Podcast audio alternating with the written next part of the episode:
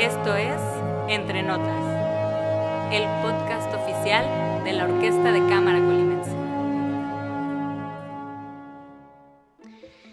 Muy buenas tardes, este viernes 25 de septiembre, eh, una emisión más de Entre Notas, el podcast oficial de la Orquesta de Cámara Colimense.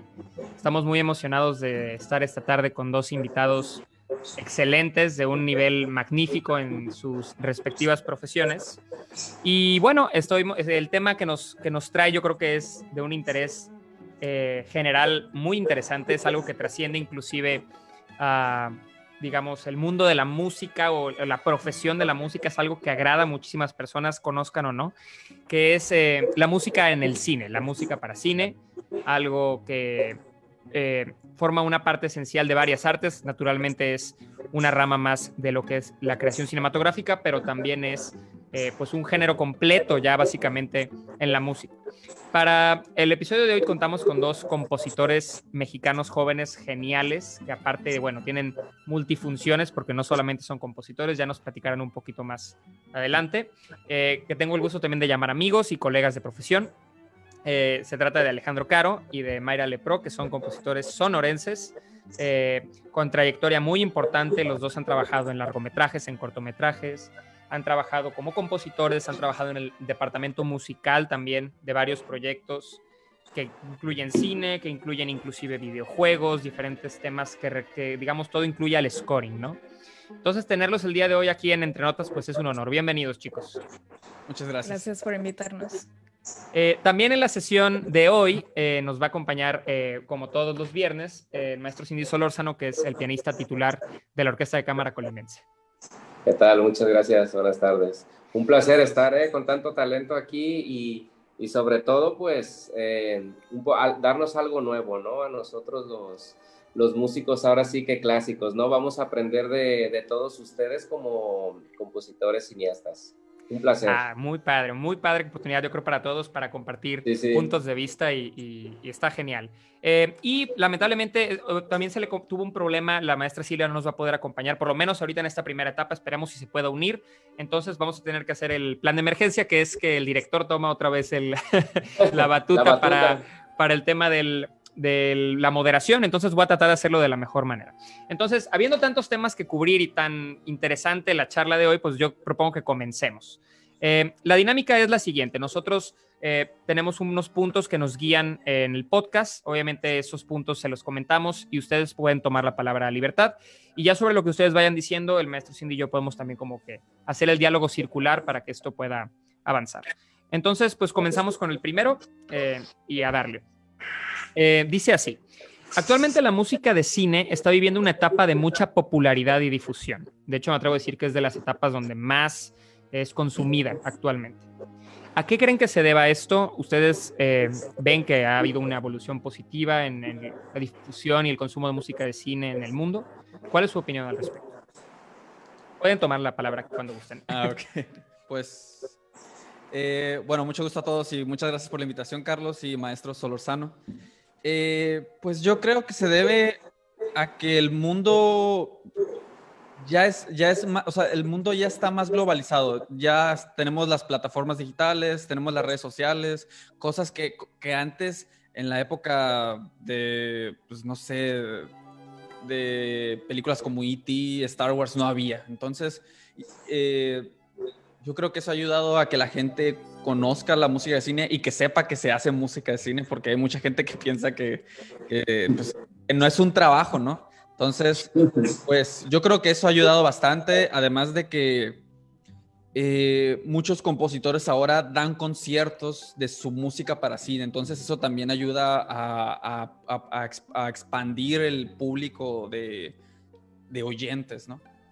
Sí, totalmente, totalmente. Maestra Mayra. Ah, me quedé pensando. Lo digital, ¿no? Gracias al Internet tenemos acceso a festivales de todo el mundo.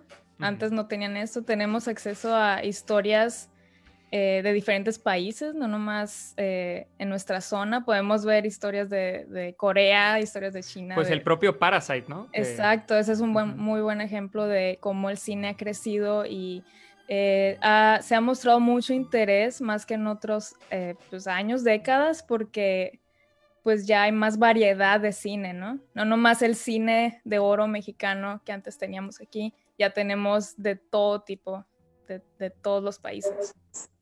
Sí, estoy de acuerdo. Yo creo que la globalización sí se ha, manifestado mucho en el cine y yo creo que sumar también lo de la difusión en las redes pues no tanto la difusión en las redes, sino la difusión digital de todo. O sea, hoy, en día está al alcance de todo muchísimo más. Entonces, tan solo uno puede ponerse a explorar en YouTube y empieza a encontrar, ah, la banda sonora de, pues no sé, Piratas del Caribe. Ah, sí, me acuerdo de ella. Ah, la banda sonora de E.T., la banda sonora de Star Wars. Y de la nada hay como este megacervo de, de grabaciones, porque pues a fin de cuentas toda la música de cine se graba, que está en internet y pues todo el mundo puede, puede disfrutarla. Entonces, también, eso, ajá creo que también ayuda mucho que ahorita las plataformas digitales de música también te recomiendan música de la que oyes. O sea, entonces yo por lo personal he conocido muchos compositores porque Spotify te recomienda otros. El algoritmo, ¿no? El algoritmo. o sea, te las pones solas. Entonces, por ejemplo, yo, yo suelo correr en las tardes y escucho música y de la nada me estoy escuchando una pieza que yo no jamás la había escuchado y ya, pues me pongo a ver que, ah, pues esto está, es nuevo, está padre. Claro. Sí, o sea, a fin de cuentas YouTube también funciona más o menos de la misma manera. O sea, hay un algoritmo, o sea, tú estás escuchando un tipo de música, dice, ah, a este cuate le gusta esto y te empieza a recomendar más, más, más. Herramienta muy útil para descubrir música que antes no había. O sea, antes... Y para personas que no somos tan conocidos también. Sí, eso también ayuda. Ajá. Sí, o sea, hay que te pongan en un playlist de Spotify o algo así, te puede dar mucho sueño. El sueño, claro. Sí, equivalente antes la radio, ¿no? Antes era solamente la radio, o sea, que te pusieran en la radio pero era muchísimo más limitado pues, la capacidad, ¿no? Para que eso, eso se difundiera. Entonces yo sí creo que en la actualidad la música de cine está teniendo un, digamos, ha tenido varios booms, digamos, eh, en la primera escuela, ¿no? Con Bernard Herrmann y esto muy clásico, luego John Williams, Morricone, pero ahorita como que siento que está teniendo un nuevo auge muy importante, se está difundiendo mucho la música de cine, se está empezando a enseñar la carrera, ahorita vamos a hablar un poquito de eso más adelante. Sí, yo creo que está más valorada, ¿no? La música como tal de, de, cine, eso es lo que yo me he dado cuenta como músico. Además, por como dicen bien ustedes, ¿no? A ustedes también les ha favorecido muchísimo el alcance que tenemos a las plataformas. Como bien decimos, Spotify te lleva a otra, a otra y empiezas a conocer un montón de compositores.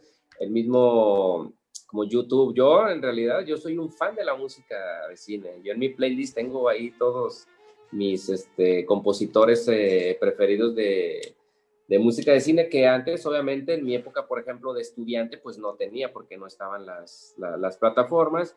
Además, era poco valorado. Ahora, además, yo creo que muchas orquestas dan conciertos, orquestas muy famosas como la Filarmónica de Viena, como la de Los Ángeles, la de Berlín, o sea, muchas dan conciertos sobre música de, de, películas y no nada más compositores como John Williams, Ennio Morricone o el mismo Nino Rota, sino también de compositores poco conocidos. ¿eh? Eso es muy, muy interesante. Entonces yo sí estoy totalmente de acuerdo de que está desde mi punto de vista mucho más valorada ahora. Es que ese es un muy buen punto, maestro. O sea, como que por mucho tiempo como que solamente se, se daba el reflector a esos súper grandes nombres. O sea, como que solamente había cuatro compositores de cine, cuando realmente pues sí hay muchísimos más, ¿no? Entonces hoy yo creo que se está dando un poquito más de, de difusión a esos compositores. Ajá.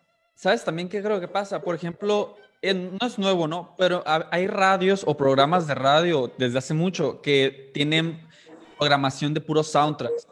en realidad reproducen son los soundtracks comerciales y no la banda sonora de una película. Y mucha gente que no es cree que esa es música para cine cuando es el soundtrack comercial para promocionar o vender una película. Pues. Eh, ¿Te refieres como a las canciones? Las canciones, ah, sí, las, canciones. mucha gente confunde eso. Sí, es confunde como eso. Algo engañoso. Sí, el soundtrack, o sea, soundtrack es pues literal una traducción de banda sonora, ¿no? O sea, es como una cosa ahí.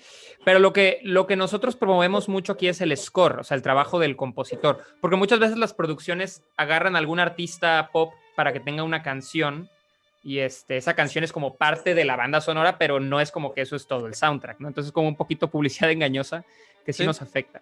Justo está llegando aquí la maestra Silvia para que se nos, nos acompañe y podamos seguir aquí con la conversación. Pero bueno, o sea, es un punto muy interesante, muy, muy interesante, que yo creo que, que tenemos que seguir difundiendo los compositores y también los que como dice el maestro Cindy, o sea, que aman la música de cine. Yo creo que se le da un puesto más serio al que tenía antes. Antes había hasta un poco de difamación, es como que una música todavía no muy eh, respetable, ¿no? Y ahorita ya como que la, la, percepción está cambiando y yo creo que eso es muy bueno. ¿Qué tal, maestra? ¿Cómo está? ¿Nos, está, ¿Nos puede escuchar? Hola, ¿qué tal? Muy buenas tardes. Una disculpa, pero creo que aquí tuvimos un problema con esto de la tormenta y no sabíamos ni por dónde y por fin, pero una disculpa y... bienvenida, sí, bienvenida. Gracias, gracias, gracias. Un saludo para, para ustedes, para todos los que nos están escuchando y especialmente para los compositores Mayra y, Mayra y Alejandro, que son ahora los invitados.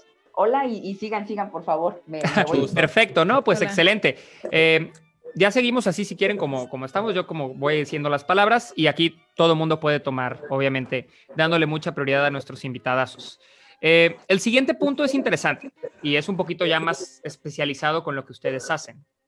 Dice, el rol del compositor ha cambiado bastante en las últimas décadas, ha evolucionado bastante. Eh, alejándose mucho de la escritura tradicional, ¿no? Como llegó a ser eh, muchos compositores del pasado que literalmente escribían a papel de ahí tenían sus orquestadores y grababan con la orquesta. Ya hoy la parte electrónica juega un, rol esencial en la producción de cualquier eh, banda sonora. Entonces, eh, digamos que el compositor toma el rol también ya de un productor o de un diseñador sonoro. Ya es como un rol, o sea, es una cosa más híbrida, pues no es solamente componer música en partitura. Entonces, ¿ustedes cómo ven estos cambios? O sea, ¿los ven como algo positivo? ¿Se identifican mucho con eso? ¿Yo primero o tú? Tú dale, dale. A, mí me encanta. Ah, eh, yo creo que nací, para mí, nací en la época correcta. Perfecta. En la perfecta, sí. Cuando, cuando ya podemos usar todo, cualquier tipo de sintetizador y podemos crear hasta cualquier sonido. Ahorita, o sea, ahorita ya con lo que hay, podemos crear cualquier sonido que se nos ocurra, el que sea. Sí. Y, y pues me encanta esa parte de la experimentación. Yo creo que sí viene a cambiar el mercado porque obviamente al hacerlo todo en computadora se vuelve más en serie y la facilidad de hacer música más rápida. Entonces, eso también ha llegado a afectar en la industria porque ahorita los deadlines son de para mañana, ¿no? Entonces, para ayer, para, ayer. exactamente. Entonces, pues sí afecta y más, eh, yo creo que también abrió las puertas en el sentido de que la música puede ser más que orquesta, o sea, te permite explorar otros, otras texturas, texturas, otros colores es, eh, además de que hoy la música contemporánea, o sea, contemporánea me refiero de hoy, que es, se basa mucho en texturas, en encontrar texturas, no tanto en el desarrollo armónico o en el desarrollo de un nuevo sistema, sino es más centrado en el desarrollo textural, de colores. Entonces, eh, a mí en lo personal me gusta escribir más música electrónica que orquestal. Eh, igual estoy entrenado orquestalmente, pero, pero creo que me siento más, más, más a gusto en la otra zona. Y y además de que viene a revolucionar también esto en el mundo de la música para cine, porque ahora ya no nomás la música de cine es orquestal, como antes. Que, no sé si antes era, antes había sintetizadores, pero no sé si era, no sé si, siempre la orquesta ha sido un lenguaje más universal para hacer música. Es un instrumento en el que puedes hacer cualquier tipo de emoción, color, lo que tú quieras. Pero sin, sin duda hoy vemos que la música para cine es más que eso, ¿no? O sea, ya trascendió de eso. Sí. Yo creo que ahora tenemos como una fusión entre electrónico y orquestal, ¿no?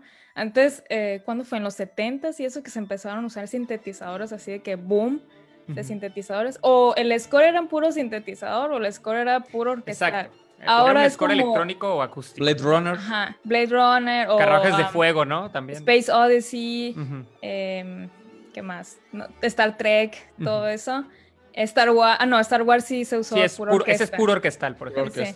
Eh, por eso digo, o sea, era esto o aquello. Ahora podemos fusionar ambas cosas. No sé si tiene un nombre ya, eso.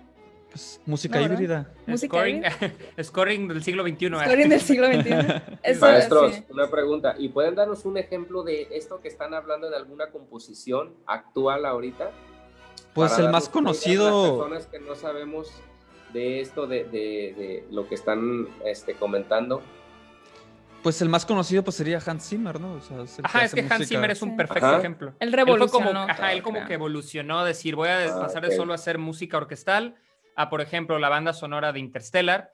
Pues dice, es que sí, usa el órgano, sí, usa el órgano, pero miles de sintetizadores más también. O, sea, o sea, no dejemos que solamente, ah, es que usa la orquesta, sí, usa la orquesta, más todos estos colores electrónicos que a fin de cuentas no le, o sea, solo suman, no restan. O sea, es que no es como que orquesta contra electrónico. A fin de cuentas, Sí, queda se una, complementan. sí, queda una cosa padrísima al final donde todo se combina. Yo también recomendaría mucho, bueno, un compositor que me encanta que es Johan Johansson. Falleció él hace unos años, pero la banda sonora de Arrival, por ejemplo, Mm. Ah, o sea, esa cosa es increíble, o sea, es de mis bandas sonoras favoritas hasta la fecha. La llegada a la película se llama en español y es genial, es súper envisionada, precisamente hablando de texturas, hablando de cosas electrónicas, también graba voz, obviamente voz acústica. Entonces, digamos que borra ya completamente esta, esta frontera que había entre o voy a hacer algo acústico o voy a hacer algo... No, él hace algo que combina todo y eso yo creo que es la verdadera libertad para un compositor. Una compositora ahorita que, que me gusta mucho, Alejandro también, Mika Levy. Ujú. Eh, ella también ha- hace lo mismo eh, entre sintetizador y mete también texturas em, orgánicas, ¿no? Eh, no nomás se enfoca en uno o el otro y hace como, ay, no sé, no puedo explicarlo. es- ¿Sabes qué? Creo que también. ¿Sabes qué es importante también de esto? Es que ahora la música para cine ya no viene de compositores que vienen con un entrenamiento orquestal desde Ah, antes. eso, sí. ahora esta industria se ha abierto a traer compositores que vienen de otros rumbos, o sea, de bandas de rock, por ejemplo, como Mika Levy, Trent Reznor de y Atticus Ross. Mika Levy, de hecho, sí tiene estudios, eh, Ah, sí. ah, Clásicos, no sí. sabía. Ah, pero, o pero sea, el Trent Reznor no. ajá, el Ni Trent Hans Reznor. Zimmer tampoco. Ni Hans Ajá. Zimmer, ajá, Hans Zimmer muchos no saben, pero él no tiene así ni oído absoluto, ni una formación de que, o sea, él no es alguien de conservatorio, pues es un genio y es un super músico, pero él realmente pues tocaba en la de Video Kill the Radio. Ajá. En esta bandita él tocaba, o sea, él era tecladista en una banda de rock, o sea, él realmente viene de ese fondo, entonces sí tiene scores más tradicionales, pero vino a cambiar el juego completamente en cómo hacemos las cosas. Y, pues, O sea, tienes que saber más de, bueno, no más, pero sí tienes que saber a la par de tecnología, a la par de música orquestal o entrenamiento orquestal, ¿no? Entonces, eh, que en lo personal yo siento que estoy más del lado de la tecnología que el orquestal, siento que todavía me falta a mí todavía aprender cosas, Mm. pero si no, sé, si no fuera por esta nueva modalidad de hacer música, yo creo que no hubiera podido entrar yo a, este, a esta industria.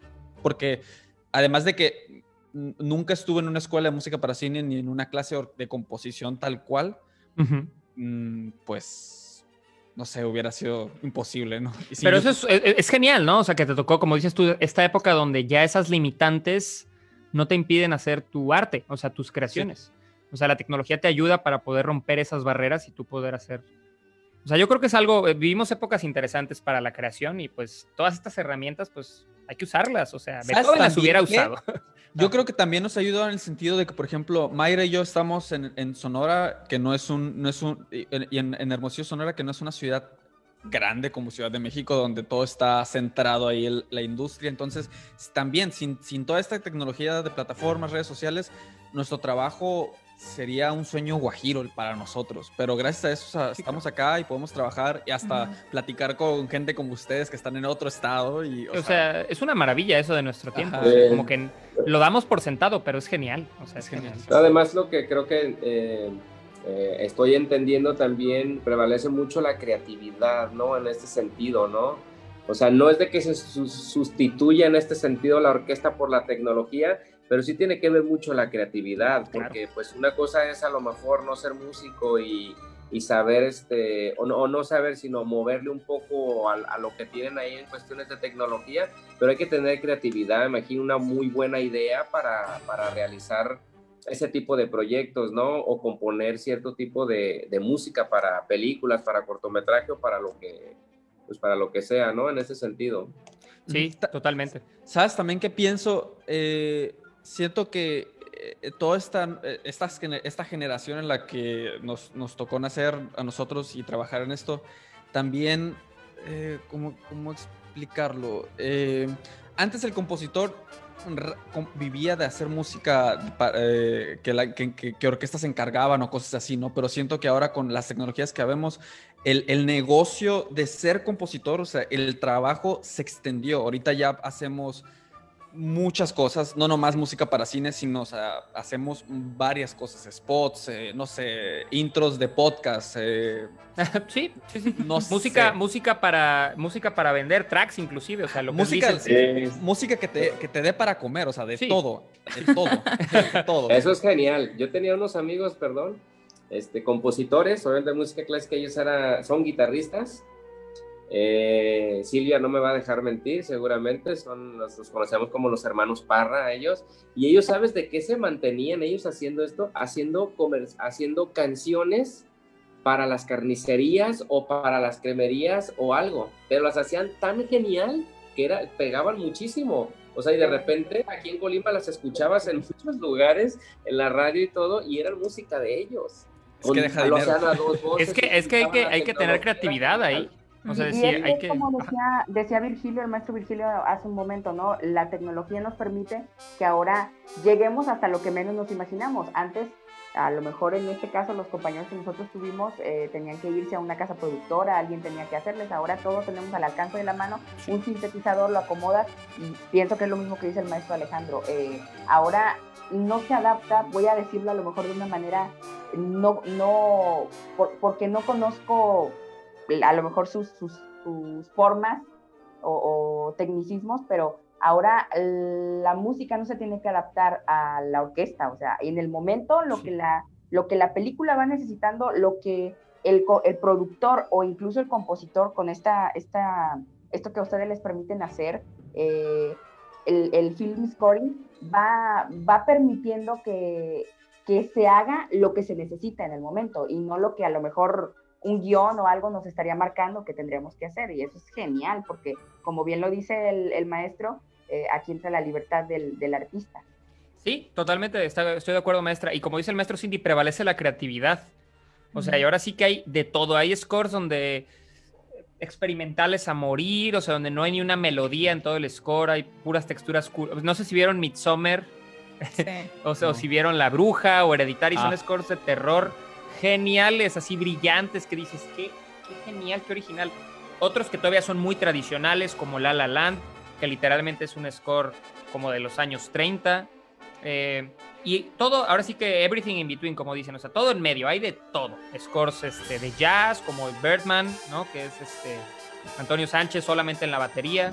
O sea, ya no hay esta, Gustavo Santolaya, que tiene estos instrumentos latinoamericanos, que los combina también con electrónico. O sea, ahora sí que prevalece la creatividad. No hay ninguna cosa que es que voy a hacer un rondo. O sea, no, es que ya no es tan ya no hay límites. Ya no hay límite. Y eso está padre porque teniendo eh, las herramientas, pues úsalas y puedes crear cosas bastante, bastante geniales. Te digo cuánta libertad hay, tanta libertad hay en la música que podemos hacer ahora, que a veces cuando estamos orquestando en computadora haciendo un cue y no tenemos una orquesta y digamos, si hubiéramos tenido una orquesta y, y tengamos que decir, no, pues nomás tenemos que hacer dos voces en el violín porque nomás hay dos violines.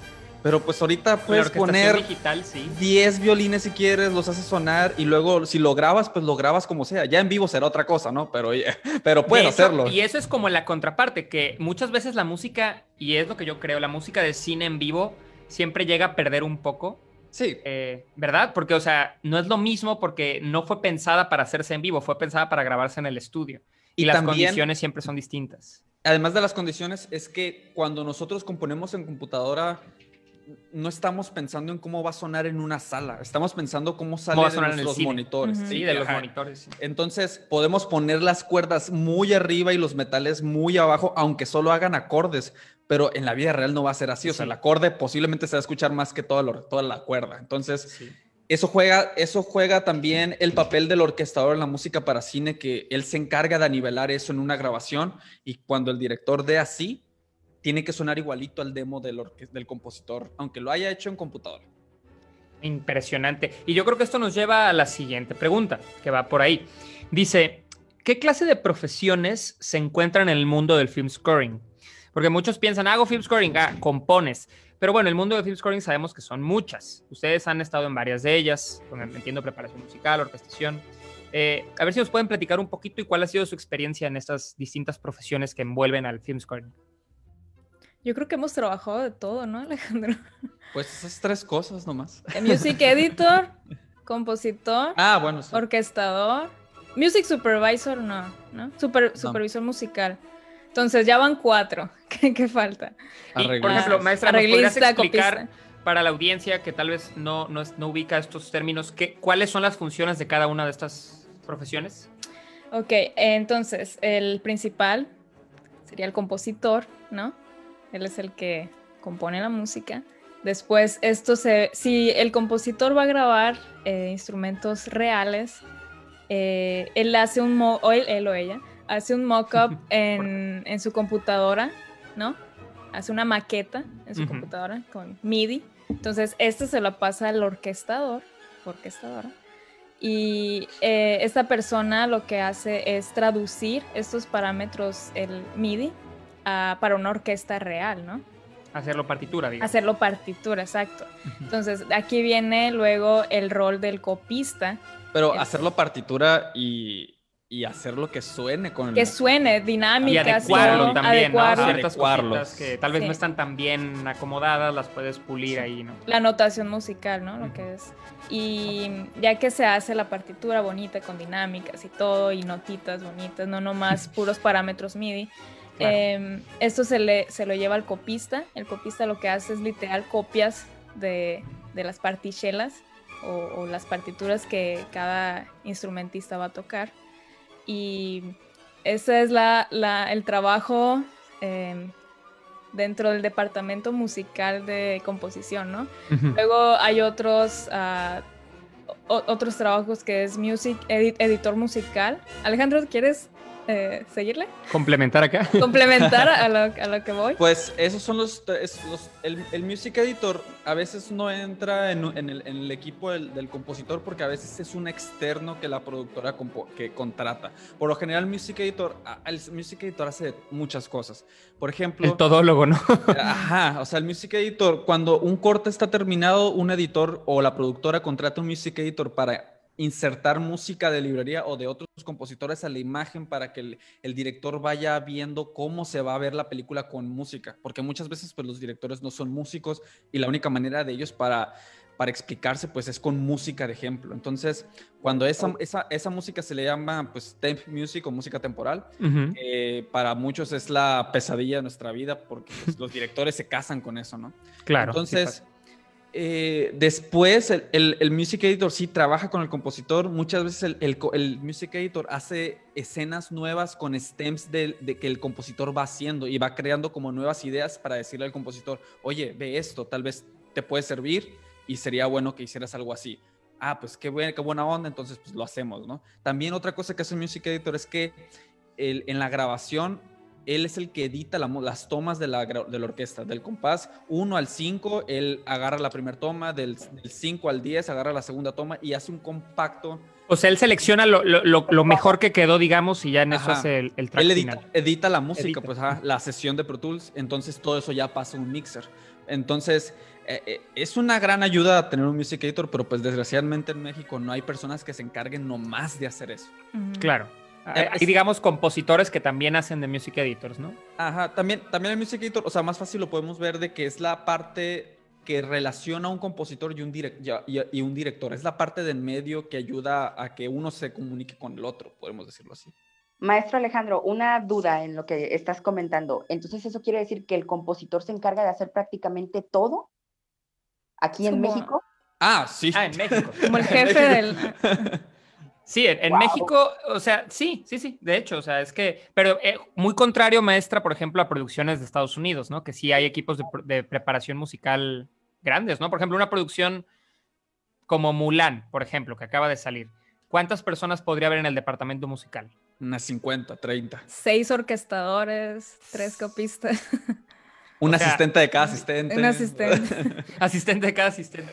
O sea, eso es algo que muchas veces no, no ubicamos, o sea, porque tenemos esta imagen del compositor como esta figura solitaria, ¿no? Que se va a una cabaña y sale ya con una sinfonía hecha. Mira y todo, ajá. Pero eh, en el mundo de- del film scoring, como hay tanta demanda, o sea, y los tiempos son tan apretados, sí tiene que haber equipos enteros que asistan al, al compositor.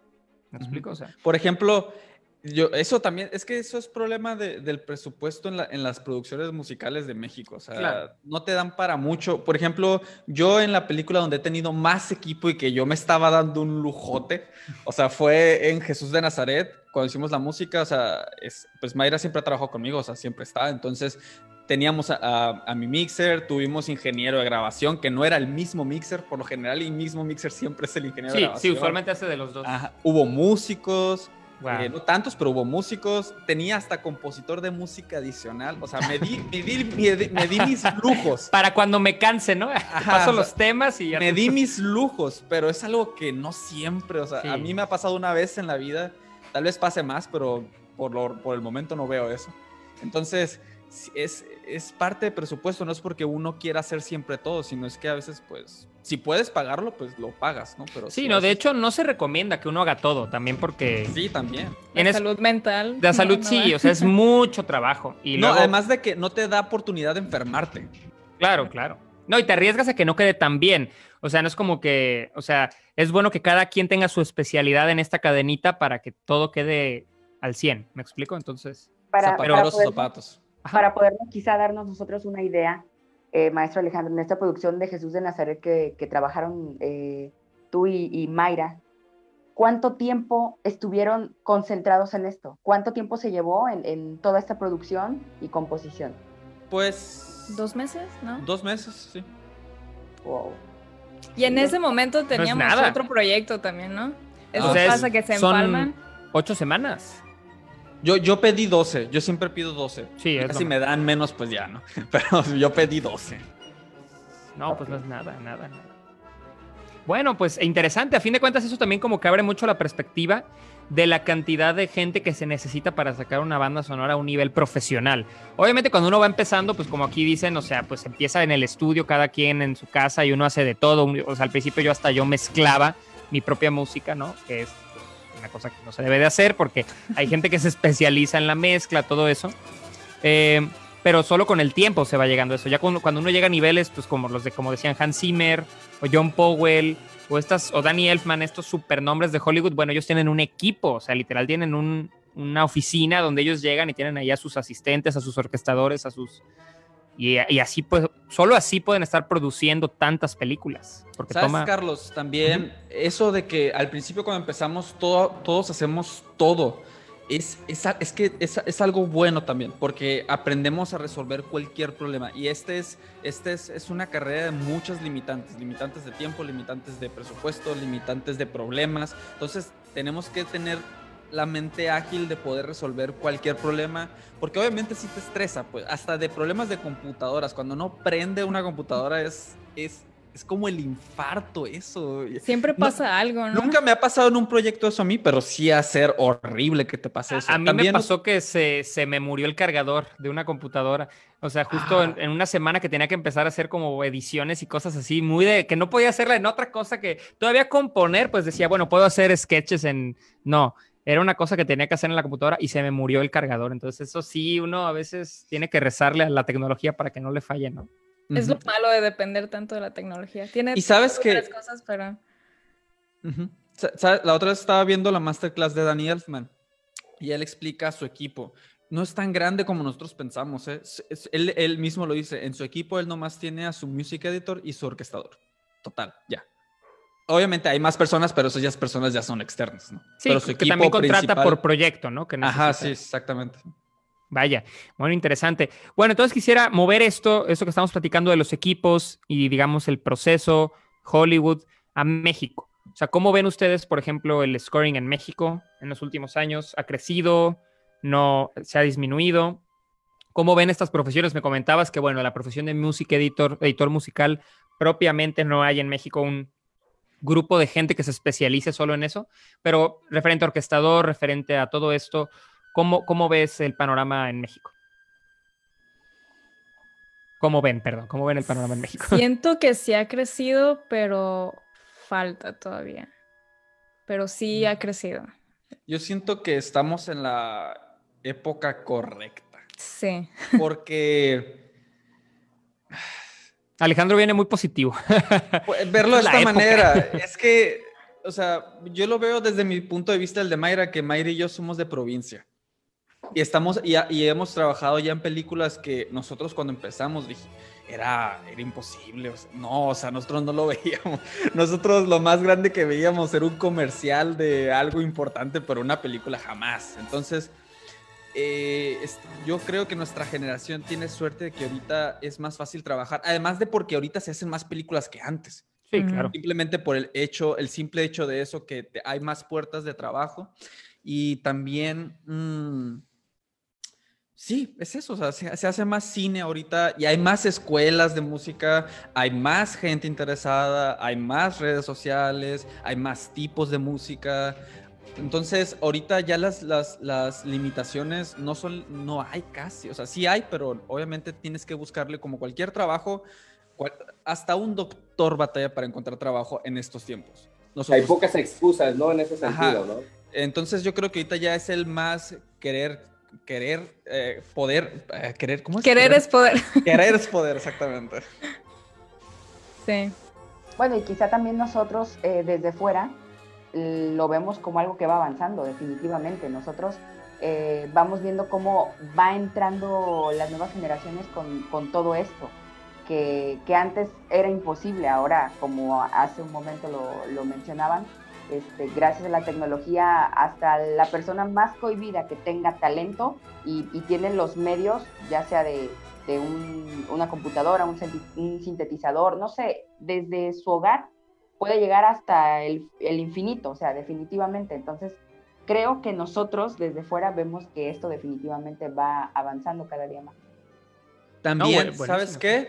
Eh, también hoy, hoy, hoy en día hay, hay más festivales de cine también que impulsan la música para cine, como en el que estuvimos Carlos, Mayra y yo, que es el Talents. El Talents, claro. Cosas que antes, hace 10 años, pues no había. Sí. Entonces, esas cosas también ayudan a que gente como nosotros nos conociéramos, sí, que de, de diferentes partes del mundo y, y, pues tenemos la misma edad. Bueno, Carlos es más chico que nosotros y pues ya ha estado tres Ay, veces, tres veces en el. Ariel. Pero, pero ya ha estado tres veces en el Ariel, es lo, que, es lo que quiero decir. O sea, ¿tienes cuántos? ¿25 años? 24. 24 ya, ya has trabajado en tres, en tres cortometrajes nominados, cosas que antes solo Sí, soñabas Yo cuando la verdad, la- grande. sí, completamente, como dices, lo que platicabas de que te lo veías en 30, a los 30, a los 30 y tantos, pero precisamente por esa, esa conexión de la tecnología, por ejemplo, Omar pudo contactar actor, actores importantes de la Ciudad de México, hablarles de su proyecto, que ellos se convencieran, que vinieran a grabar acá a Colima. Antes era imposible, o sea, tenías que ir, literal, ver dónde vivían, darles una carta, o sea, era muchísimo más engorroso encontrar a una persona. Hoy por hoy la puedes contactar, literal. Ahí ya sí era sí. de tata. Sí, literal. Hoy en día es a través de internet, ¿no? Entonces, Yo eso. tengo una pregunta sobre, perdón, sobre todo eso que están diciendo. ¿Cómo es el protocolo de, o más bien el, la manera, el contacto que se tiene con la persona, por ejemplo, que el productor o el que hace la película hacia con ustedes? ¿Por dónde viene? ¿Cómo viene? Voy a contar una experiencia mía de Ajá. hace tres meses. Literal, envié un correo. Hola, me llamo Mayra Lepro, soy compositora, quiero trabajar contigo. Me, me tiré la moneda nomás. No me va a contestar, no pierdo nada. Me contestó al siguiente día. Trabajé en este cortometraje. Ahorita fue seleccionado al Festival de Morelia. Y solamente por, gracias, solamente por enviar un correo que no esperaba que me contestaran, ¿no? Pero me animé a hacerlo y yo creo que eso es muy importante, ¿no? No tener miedo a, a, Sí.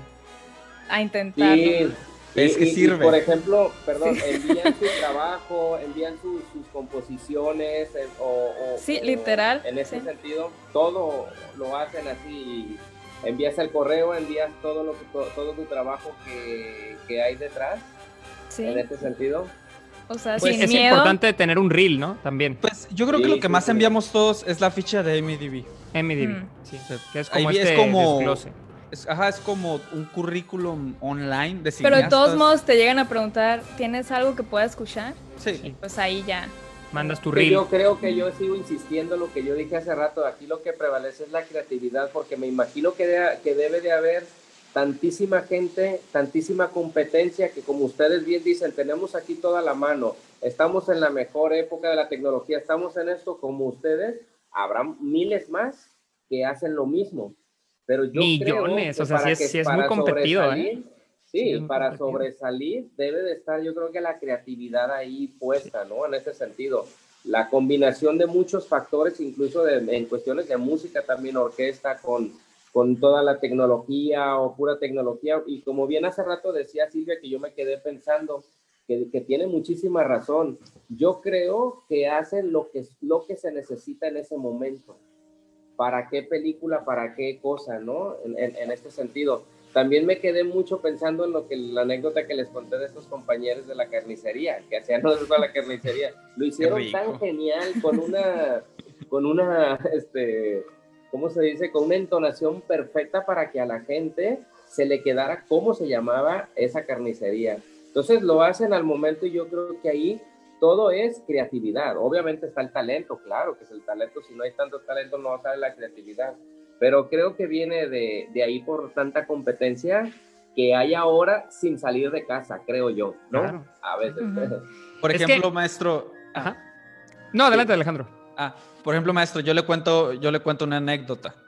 Yo, eh, de, por lo general, a veces, bueno, es la segunda vez que lo voy a hacer, pero entrevisto compositores en mi Instagram, por Instagram Live. Y, y, y, y he entrevistado al orquestador de Hans Zimmer, que es español, y la, el próximo miércoles voy a entrevistar al compositor que ha trabajado en películas como Transformers. ¿Cómo los wow. conocí? ¿O cómo empecé a platicar con ellos? Literalmente nomás les mandaba mensajes de Instagram. sí. Y empezamos a platicar de cualquier cosa, o sea, musical obviamente. Y ya, ya que entrábamos en confianza, pues yo les preguntaba, oye, ¿quieres para que expliques más o menos cómo es en tu mundo? cómo es hacer las cosas a gran escala. A esas ligas, ¿no? A esas ligas para que pues todos nosotros podamos escuchar. Okay. Sí, totalmente. O sea, totalmente. Es que estamos en esa época. Yo, por ejemplo, eh, te, les digo que comencé un... O sea, comencé preparación musical ahora, mis primeras chambitas así de eso. Uh -huh. Soy un cuate de Taiwán. O sea, yo en la... Wow. En, o sea, ni remotamente... O sea, sí ubico dónde está Taiwán y ubico todo, pero no decía, voy a Taiwán. Y un día puso, oye, necesito, lo tengo en, en, Instagram y necesito preparadores musicales. Este, ya le, lo contacté, le, le, le, mandé unas muestras de mi trabajo y, y, ya hemos tenido como tres, cuatro colaboraciones Hola. donde él me manda sus, sus obras, yo las, las preparo en partituras, todo, y las graban en Sofía, Bulgaria, en estas orquestas. O sea, no podría haber más globalización que eso. O sea, es como que él está en Taiwán, yo le hago la preparación musical en México y hacen la grabación en, en, en Bulgaria. O sea, es que eso es es lo normal, o sea, es que ya hoy en día tienes que contactar con todo el mundo, lo cual es algo bueno, pero también tiene un reto, porque antes competías, digamos, con la gente de, de tu barrio, de tu, de tu, ciudad, ahorita compites literalmente con todo el mundo. Todo el mundo. Con todo el mundo. Sí. Entonces pero, tienes eh, que rifártelo. Sí, pero uh, eh, lo mismo, no tienes que tener miedo de, de, de enviar ese mensaje. Eh, puede que no te contesten, tienes un 90% de, de probabilidad que te contesten, se tiene que enviar, ¿no? Si no, nunca vas a avanzar en, en, en lo que quieres hacer. Totalmente, ah, sí. totalmente. Eh, bueno, a eso voy con otra pregunta eh, relacionado a, al tema de hoy. Dice, poco a poco los conservatorios y universidades en México empiezan a ofrecer la licenciatura en composición de cine. Todavía son unos cuantos, pero yo creo que es una tendencia que en los próximos 10 años se va, a expandir por todo México, ¿no? ¿Tuvieron alguna experiencia académica con el film scoring? ¿Creen que es la mejor manera de empezar? o recomiendan mejor realmente empezar solamente con lo que uno tenga a la mano? Mayra y yo estudiamos en la universidad, en la licenciatura de música en la Universidad Sonora, pero es licenciatura eh, clásica, es licenciatura, te formas como pianista. Nosotros somos pianistas. De Bien. hecho, ajá, pero o sea, mi sueño, mi sueño guajiro, mi sueño frustrado siempre fue haber estudiado en Berkeley. Mis mm. papás nunca me lo pudieron pagar, pero yo siempre hubiera deseado haber estudiado en esa escuela. Y y, y pues la única manera de aprender pues fue por videos de YouTube, fue ahora sí irte a la guerra sin fusil, literal, aprender así. Y, pero o sea, las cosas han, fu han funcionado por obra de Dios, no sé, pero ha funcionado y pues ahorita ya hemos tenido la oportunidad de trabajar para alumnos de Berkeley y hasta nos entrevistaron para la escuela de Berkeley, entonces pues las cosas se regresan. Eso es. Fue un eso círculo, es. ¿no? Fue un círculo. Queríamos Yo estar ahora soy en Berkeley. en Berkeley. Ajá. Yo, si, o sea, si, si, a mí me hubieran dicho, ¿quieres trabajar para alumnos de Berkeley o quieres trabajar o quieres estudiar en Berkeley? Pues no, pues quiero trabajar. Entonces. Claro. Sí. Que era el punto, ¿no? El punto de ir, de ir era para Sí, obtener trabajar. chamba. O sea, sí, totalmente. Sí. O sea, A ver, chicos, yo tengo una, una duda. Bueno, una pregunta para todos ustedes. También para Virgilio. Igual. Este, ¿En qué momento, por ejemplo, ustedes, como bien dijeron que estaban estudiando la licenciatura en música, ¿no? ¿En qué momento ustedes deciden de estar en una escuela de música clásica, si se puede decir, o en un conservatorio estudiar música de cine? ¿O ustedes en realidad ya querían hacer desde hace mucho, desde que empezaron antes en la música? ¿O, o estando en la carrera los llevó a estudiar música de cine? A ser compositores de, de, cine. Sí, o sea, yo, yo en, en, mi experiencia personal fue cuando estaba en el técnico, en el Yuba. Pues estaba como por mi segundo año de bachillerato en guitarra clásica, eh, que me encantó. Fueron años maravillosos, yo la neta, sí. O sea, amo, amé ese, ese momento en mi vida porque aparte me dio muchísimas bases musicales y todo. Pero sí, en un punto dije, mira, el concertismo no va a ser para mí, no me, no me llena tanto. O sea, me gusta mucho componer, pero aparte en, ese entonces había una, fue una buena época para el cine, era como el año 2012, 2013, o sea, había buenas películas, había geniales bandas sonoras.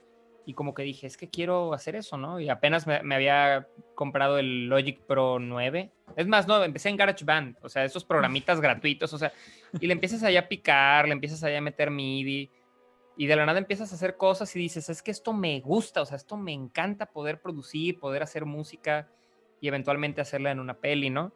Y pues uno empieza haciendo demos, en mi caso fue, pues yo empecé haciendo demos sin película alguna para esos demos, hasta que como a los, fue a los 17 años, 16, 17, que me invitaron a hacer mi primera película, mi primer eh, corto.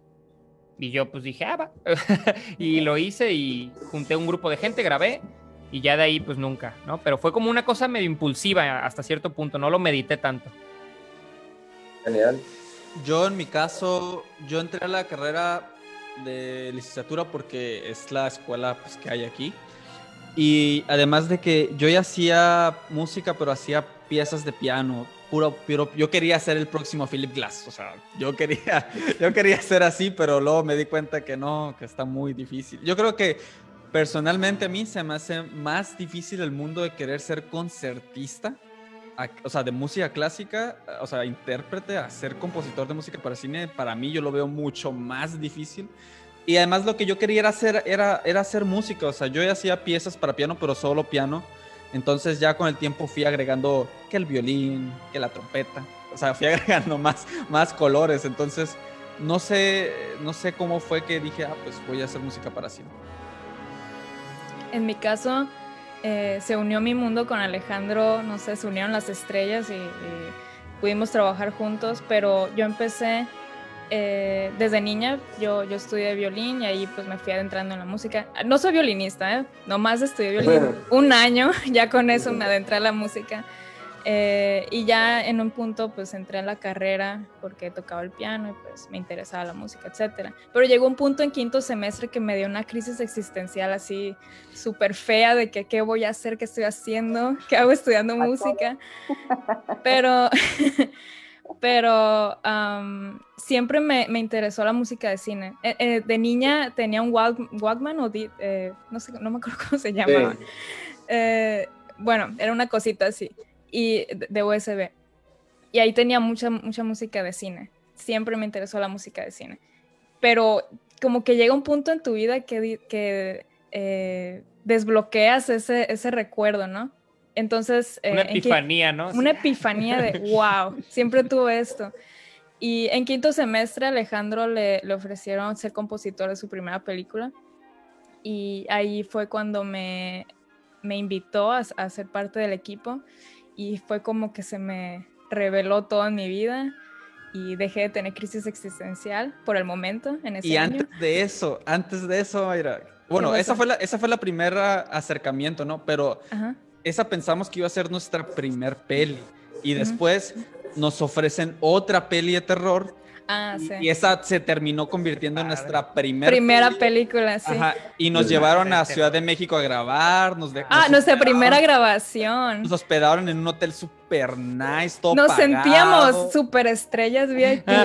para, para nosotros fue como, ¿qué es esto? O sea, no puede ser. Y todavía no hacíamos nuestra primer peli porque era la, la segunda peli la que estábamos haciendo. Entonces, cuando llegó fue como que, a ver, nos están pagando, vamos gratis.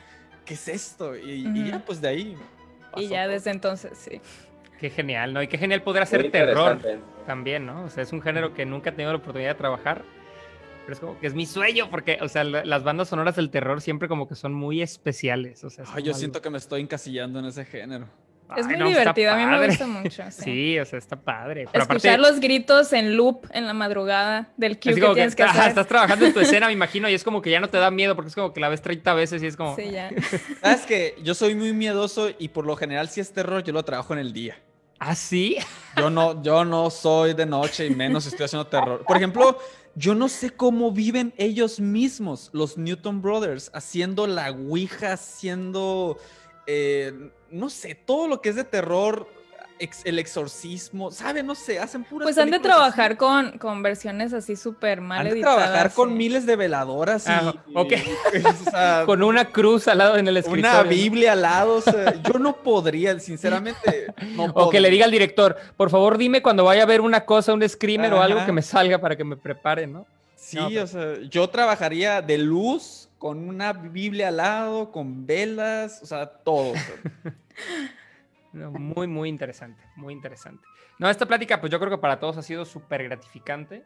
eh, tener sus puntos de vista sobre esto que pues es, es algo, digamos que es un mar más profundo del que uno piensa, o sea, como que uno dice, ah, compositor para cine, ah, pues es un compositor que trabaja en cine, o sea, pero no, o sea, realmente es como un, digamos, un, río que tomó otro rumbo, o sea, se fue por otra dirección.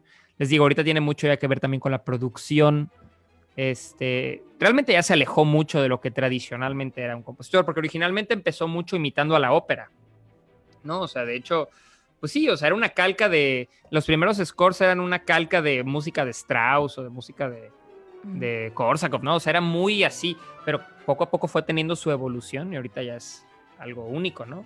Y a lo que voy eh, con esto es eh, un- el último punto, que es, ¿cuál es su compositor favorito? ¿Y cuál es su banda favorita? Banda sonora favorita, perdón. Que recomendarían a la audiencia? O sea, ¿por qué tienen que escuchar eso? Como para meterse en este mundo más a fondo. O sea, pasando un poquito de lo que todo el mundo conoce, entrar más a estos compositores tal vez no tan conocidos. Yo soy fan de Jerry Goldsmith. Su score de Alien eh, fue mi, mi, mi acercamiento al cine. Porque es mi película favorita también. Alien Eh, 1, tú dices. Alien 1, sí. Ok. Sigourney, Sigourney Weaver. Eh, sí, Ripley. eh, Ripley. Jerry Goldsmith y actualmente, ay, no sé, Johan Johansson me gusta también. Mika Levy me estoy adentrando ahí. No, no podría de- decir un favorito ahorita. ¿Tú, Alejandro? A mí me gusta mucho eh, Ben Salisbury de, de Annihilation. Ahorita estoy escuchando mucho eh, Ludwig Göransson, pero por Tenet. ¿Qué tal Eh, está? ¿Ya, ya, ya escuchaste la banda sonora? A mí me encantó desde que salió. Ese es mi dream job. Ese. ¿Pero la película la viste ya? Sí, ya la vi. Está, ¿Está buena? increíble, Me encantó. Es el Oye, tipo de películas Carlos, que me gusta. Una pregunta, porque sé que Alejandro escucha antes la banda sonora antes de ver la película. ¿Tú la escuchas después o antes? No, yo antes muchas veces. Cuando sé que ¿En está... Inclusive hay veces que ni vio la película y solamente escuché la banda sonora. Pero una película que quieres ver mucho, Sí, ¿escuchas? escucho antes la banda sonora, sí. De verdad, soy la Sí. única rara entonces. No, es que me, me muero de curiosidad. Es que tiene spoilers. Yo lo sí escucho- spoilers. Me imagino toda la película.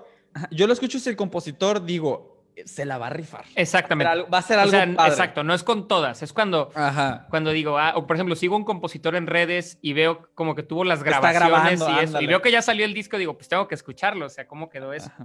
Me pasó con, eh, con John Powell, a mí me gusta mucho John Powell.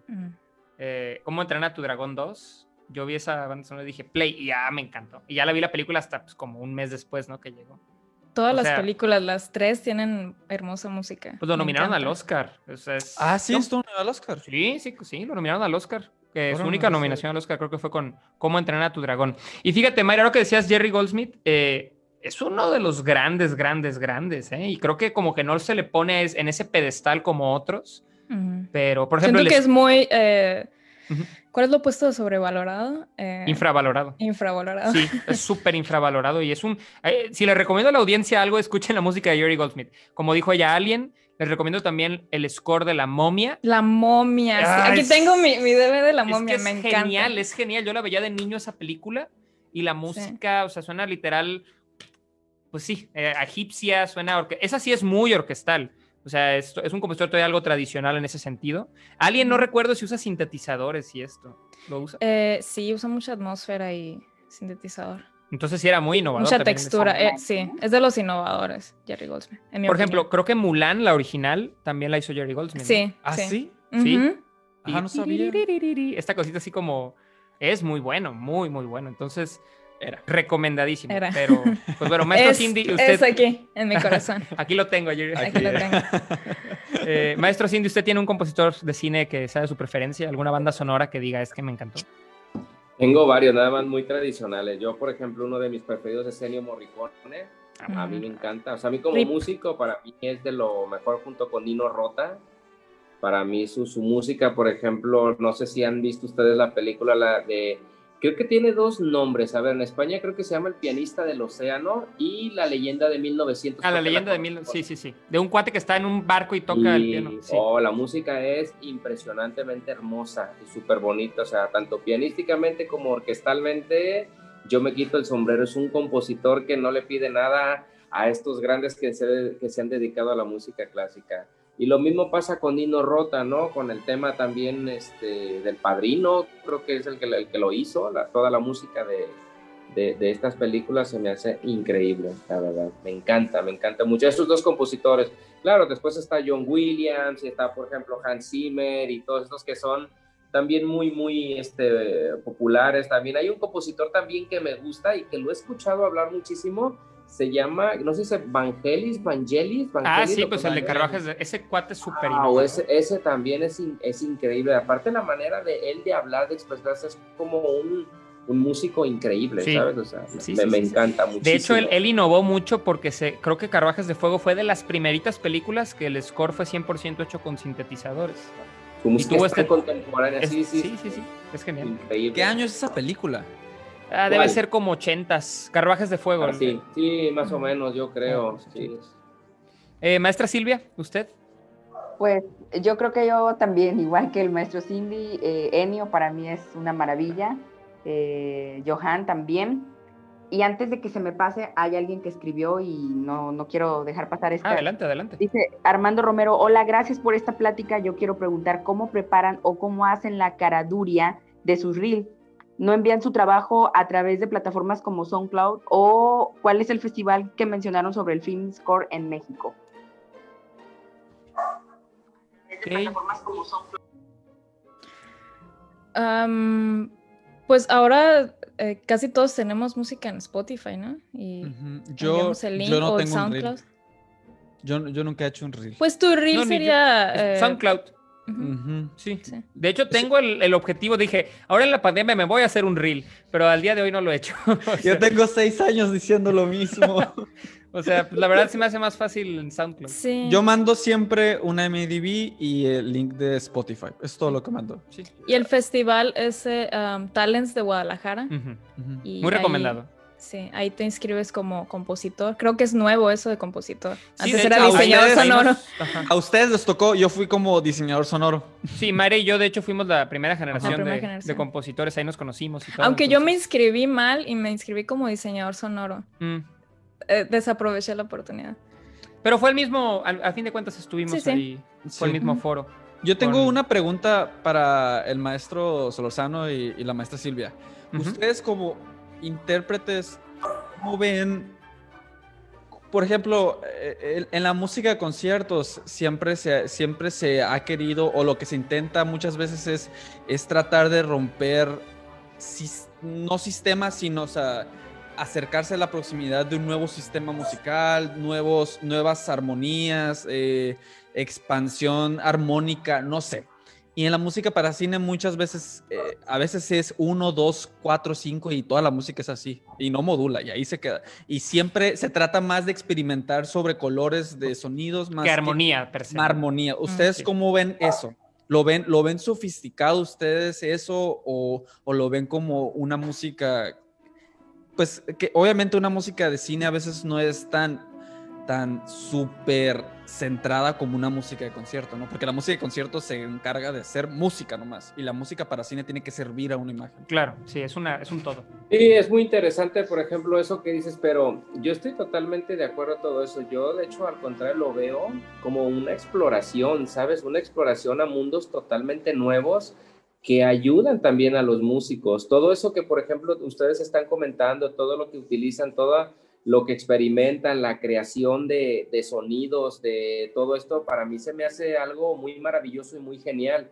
Yo la verdad en esta charla he aprendido muchísimo de este sentido. Yo me he quedado en realidad con el tema de la orquesta, ¿eh? de las orquestas, de los compositores de orquesta. Sí, claro que me he dado cuenta también, pues por ejemplo, que usan sintetizadores y todo eso, pero hay todo un trabajo atrás. Y es súper interesante todo esto que explican porque no nos podemos quedar nada más con la idea de que están atrás de un aparato y le pican aquí y acá y no hay creatividad. Por eso yo defiendo mucho eso. Yo defiendo que debe de haber creatividad y debe de haber obviamente el talento. Esto no es sencillo, es, es bastante difícil en realidad de, de, hacer esto. Y en, cuanto a tu pregunta, estoy totalmente de acuerdo. Mientras más exploración haya de música, mientras más creación haya, yo estoy totalmente de acuerdo.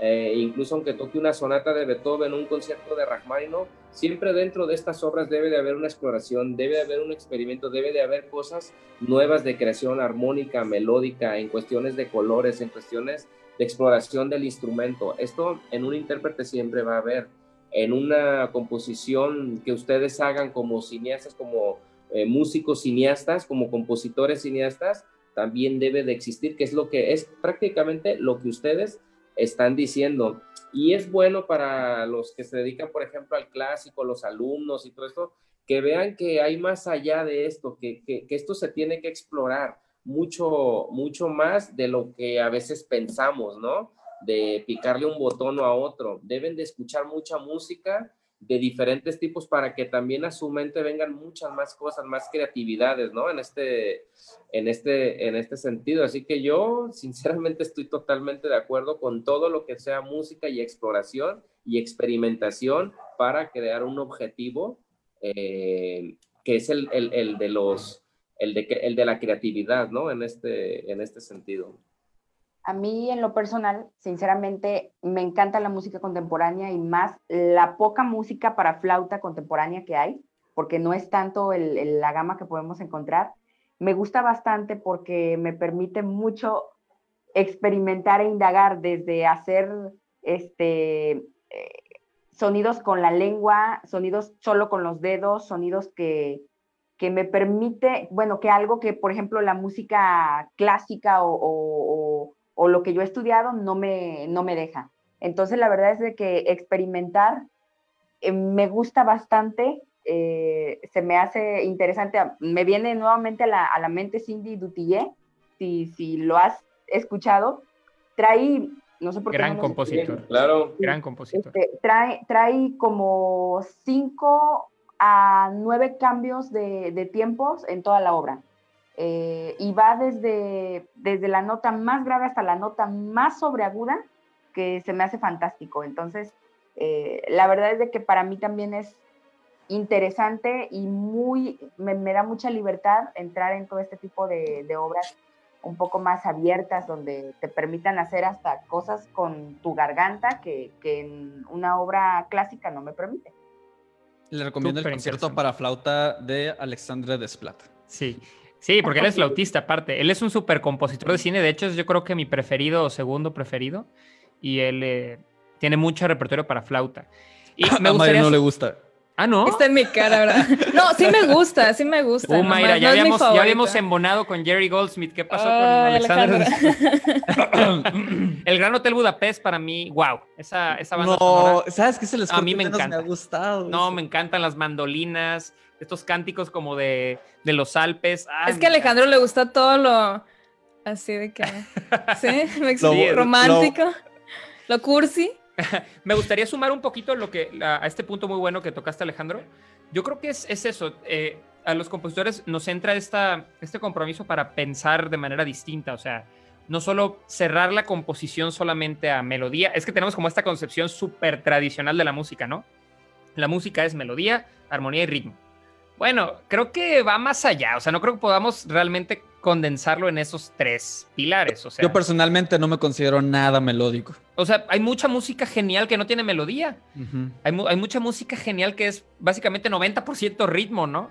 Eh, y no por eso deja, no, es que no tiene melodía, ya no puede ser música. Bueno, es una concepción algo un poco, yo creo, un poco arcaica, ¿no? Y, lo que pasa en, en, estas nuevas creaciones de scoring es que hay obras que exploran mucho, como dices, las texturas, los colores diferentes. Por ejemplo, Max Richter eh, hace cosas geniales donde mete hasta texturas como de fonógrafos viejos y suena como esta clase de cosas. Hace mucho diseño sonoro, ¿no? Que a fin de cuentas también es composición. El diseño sonoro es hasta cierto punto también composición, pero de un lado mucho más experimental. O sea, no trabajas con acordes, no es algo tan tradicional, ¿no? Y en ese lado la música de cine sí se va a un lado muy opuesto a algo como el jazz, por ejemplo, o la música más clásica que sí es, no, pues eh, armonía, acordes. O sea, no, no creo que todo se tenga que cerrar a eso siempre, obras como la que dice la maestra del Dutillo, bueno, explora mucho eso, los colores, el de la flauta, las posibilidades tímbricas, el timbre más que nada, ¿no?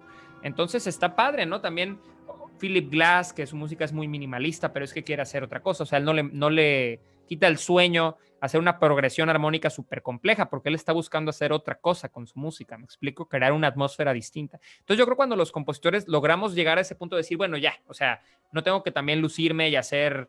Eh, una modulación cada cinco minutos para demostrar que sé componer, o sea, creo que ahí como que ya liberas la verdadera creatividad, yo pienso. Exacto, me gusta como lo dijiste, cuando el compositor sabe que no le interesa hacer otra cosa, es cierto, o sea, hay mucho, por ejemplo, en lo personal a mí no me interesa hacer una gran melodía, no me interesa hacer una gran modulación cuando compongo, o sea, me interesa la exploración de colores, texturas, que sea lo más espectral posible. Ahí está, por ejemplo, eso es un movimiento, ¿no? Y dices, yo voy por ahí, oye, pero es que le falta melodía, es que no quise ponerle, o sea, y ahí muere, ¿no? Y ahí es la verdadera voz del creador. Yo creo, sabes también, sabes, sabes que es, un problema con eso. Por ejemplo, yo he, enviado mi música a orquestas para estrenarse. Música que a veces hago de concierto, que es raro, la verdad, pero a veces la, la he hecho y la envío y, no la meten a programas porque le falta esto, le falta esto. Pero, o sea, yo, yo, yo digo, es que yo no quiero hacer un danzón, o sea, yo quiero hacer, yo quiero hacer algo, algo mío. Pero mira, eso le ha pasado a todo mundo, o sea, siempre. Sí, El propio Mahler, ¿no? O sea, que mandó el Kinder Leader, o sea, las canciones de los niños muertos no ganó nada, o sea, en su vida como, pues eso es como la historia del, del artista que nos tocó vivir y es como que hay que toparle, ahora sí que hay que aguantar. Ahorita ya me vale que me digan eso, ¿no? Pero, pero, la primera vez, pues sí duele. Sí duele, claro. El ego ahí está, mi obra! pero bueno, de entrada ya sabes que aquí con la orquesta, y ya te lo había comentado, y bueno, por supuesto que tienes las puertas abiertas para luego hacer una colaboración con tu música. También tú, Mayra, si algún día tienen algo para orquesta que digan, me voy a salir un poquito del cine, voy a hacer algo para la orquesta, cuentan con nosotros para nosotros darle difusión también a esa música, porque no, no también tenemos que irnos solo con los criterios que ya hay, ¿no? O sea, eso es, eso es importante. Cada quien tiene un criterio y cada criterio es válido y el arte es, es la cosa yo más subjetiva que hay en la vida. Eh, entonces, si tú tienes tu forma de hacer las cosas y estás seguro de eso, yo creo que ya estás en un súper buen camino, en mi opinión, como, como creador. Tienes razón. Eh, pues bueno, yo creo que con esto vendríamos cerrando. Ha sido una muy buena plática, se puso muy interesante el diálogo aquí entre, entre todos. Aprendimos mucho de lo que ustedes hacen. También tuvimos, fue muy interesante también tener aquí, como siempre, a la maestra Silvia y al maestro Cindy, porque tuvimos la contraparte del intérprete también, y eh, esta, estas dos polos de la creación, porque también hacer una interpretación es crear en un, en un punto distinto, pero también lo es. Entonces yo creo que fue, sí, es su sello. Fue algo muy nutritivo, fue una plática maravillosa, tenerlos en Entre Notas pues ha sido un deleite, esperemos si puedan acompañarnos en una futura emisión y por supuesto tenerlos más que nada en una colaboración musical para nosotros sería lo máximo. Claro, ya que pasa esta pandemia, ¿no? Que, está, que nos deja un poco un poco detenidos en, diferentes eh, quehaceres, ¿no? Pero pues por parte de la Orquesta de Cámara Colimense y por todos los miembros eh, que la forman, pues agradecerles mucho por su tiempo y por habernos acompañado aquí en el podcast. Gracias, gracias muchas gracias, y mucho gusto a todos. Maestro Cindy, ¿algo, algo que quiera decir? Para muchas gracias, encantado de conocerlos y de ahora sí que de, enseñarnos, de ilustrar lo que es en realidad los, compositores, ¿no? Cineastas. La verdad es de que, como bien ha dicho Virgilio, eh, ha sido una, una, charla muy, muy nutritiva, de muchísimo aprendizaje. Así que, pues, muchas gracias y espero pues vernos este pronto y, hacer algún tipo de colaboración. Pueden componer algo para piano si quieren. Claro, ahí está. tanto el piano. y que vengan para Colima, por supuesto, ya que pase esto un poco. Tenerlos acá en Colima sería, sería fascinante. Eh, ha sido un placer también para mí. Eh, esto ha sido bastante educativo. Me voy con muchas cosas muy interesantes. Eh, me voy también con la sugerencia de escuchar a Alexander y, pues nada, lo mejor para ustedes, eh, este festival Talents en, Guadalajara, creo, dijiste Mayra, sí. pues que te vaya excelente y también por ahí estaremos al pendiente de todo lo que ustedes hagan. Perfecto. Pues súper, entonces, eh, pues esto fue el cuarto capítulo de Entre Notas, el podcast oficial de la Orquesta de Cámara Colimense, con nuestros geniales invitados, compositores de cine, la plática alrededor de la música de cine. Para quien nos acompañó en Facebook Live, muchas gracias. Y eh, eh, para el día lunes estará disponible, si todo sale bien, eh, en Spotify y medios de streaming. acompáñenos el próximo viernes con nuevos invitados y nuevos temas relacionados a la música. Y bueno, un abrazo muy fuerte hasta donde estén y sigan con cuidado con la de la pandemia, no bajen la guardia porque esto todavía no termina. ¿Sale? Pues nos estamos viendo. Un abrazo a todos y tengan buena tarde. Abrazo. Hasta luego. Chao. Chao.